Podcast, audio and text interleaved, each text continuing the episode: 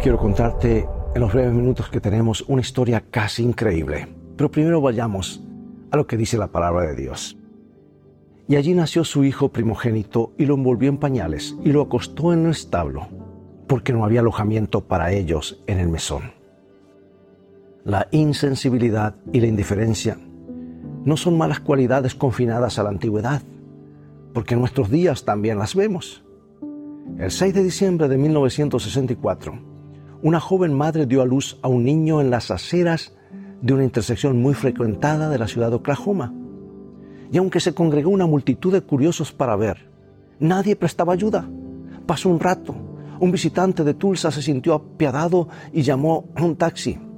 Pero el chofer no quiso llevar a la madre y al niño al hospital porque le iban a ensuciar el automóvil.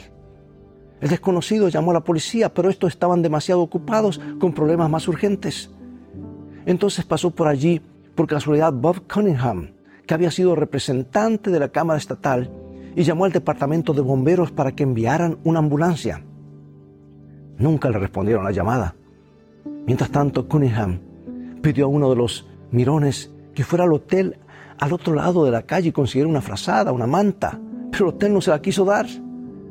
Y finalmente Cunningham cargó a la mujer y al niño y los metió en su propio automóvil y los llevó al hospital.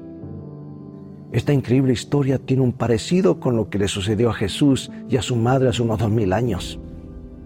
Pero es posible que nosotros hubiéramos manifestado la misma indiferencia que mostraron los mesoneros de Belén.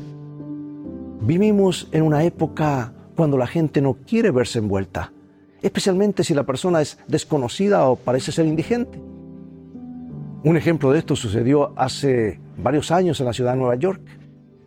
Kitty Genovese Iba una noche de regreso a su apartamento cuando fue atacada y acullillada muchas veces. Por lo menos 38 personas escucharon sus gritos pidiendo auxilio. Finalmente algunos abrieron sus ventanas para ver lo que estaba pasando.